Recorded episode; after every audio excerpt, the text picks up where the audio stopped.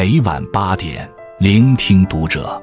各位听友们，读者原创专栏现已全新上线，关注读者首页即可收听。今晚读者君给大家分享的文章来自作者励志语录：和优秀的人同行，与舒服的人深交，跟善良的人往来。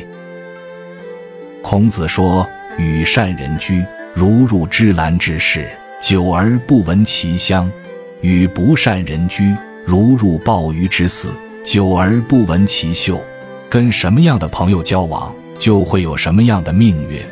错误的人相互耗尽，正确的人彼此滋养。往后余生，靠近那些滋养你的人，才会拥有更美好的未来。一和优秀的人同行，养识。古语云：“近朱者赤，近墨者黑。”环境对人的影响是悄无声息且深远的。当你与杰出之人为伍，周围充满进取的气息，不知不觉你会审视自己，追求更高标准，不断成长。久而久之，你的知识和认知将会螺旋式上升。发生天翻地覆的变化。曾国藩选择朋友时，都是那些有进取心、积极向上的人。他常常告诫亲友，交友应远离那些无所作为、懒散消极的人。当曾国藩的弟弟曾耀去衡阳读书时，他强烈反对，因为那里的人大多没有进取心，无法激发他学习的动力。曾国藩担心弟弟会受到这些人的影响，时间长了也养成懒惰的习惯，因此他极力推荐弟弟去长沙完成学业。在李旭斌、罗泽南等良师益友的帮助下，他的两个弟弟最终取得了巨大的成就。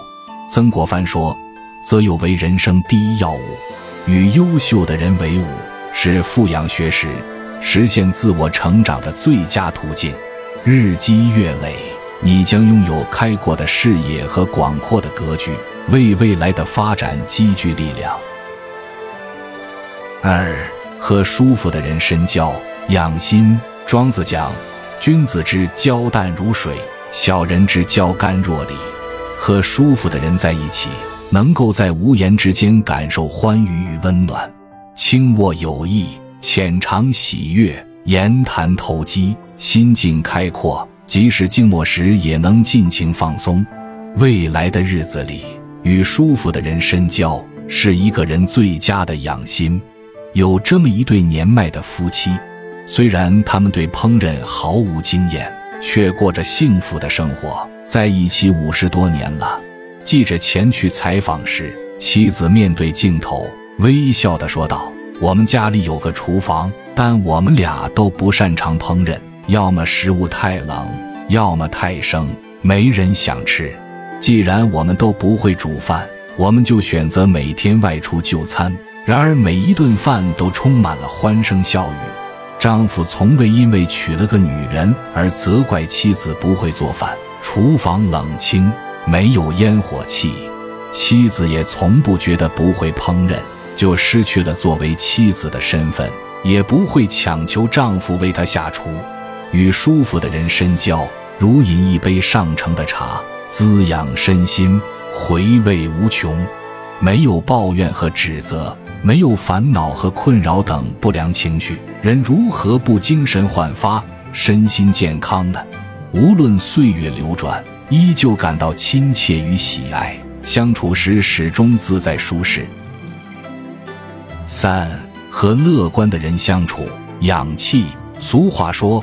和勤奋的人在一起，你不会懒惰；和积极的人在一起，你不会消沉。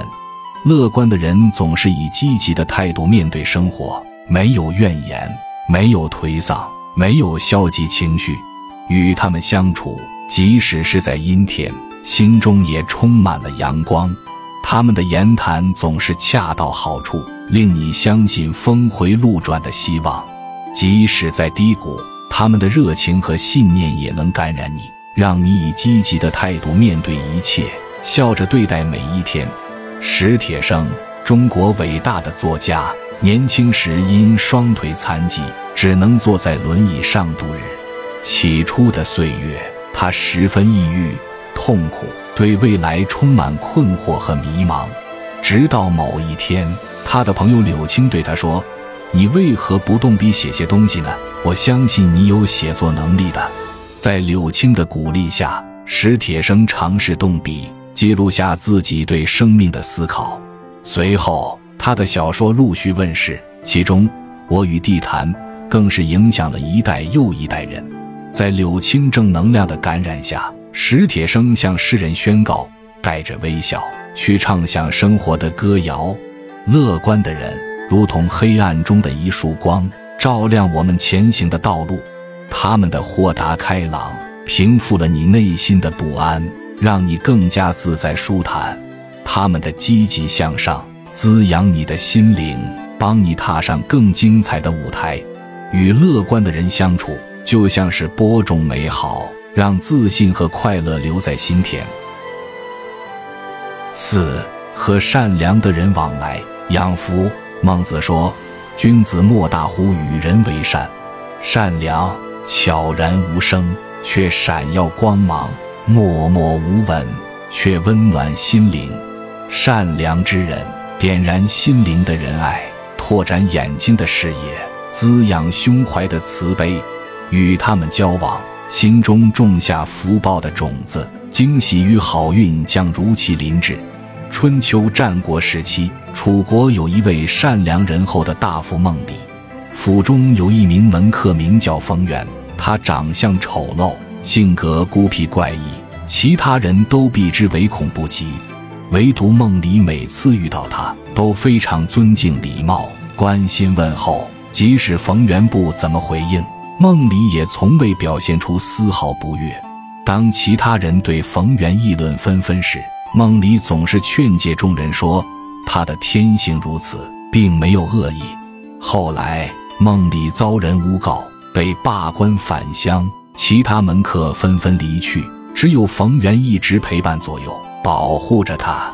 《管子》中讲：“善人者，仁义善治，善良的人，为人忠厚，品德卓越。”最值得信赖和依靠，与善良的人相处，即便是素不相识的一句赞美，一个善意的念头，也能让你原本酸楚的生活变得甜美，让你的人生充满温暖和希望。曾国藩曾说：“一生成败，皆关乎朋友之贤否，不可不慎也。”人生中会遇到许多人。但并不是每个人都值得你交往，选择朋友就是选择你的未来。余生与优秀的人同行，与舒服的人深交，与乐观的人相处，与善良的人来往，靠近那些滋养你的人，这才是最佳的交友准则。同意的点个再看，请您转发分享，弘扬中华传统文化，关注读者。感恩遇见。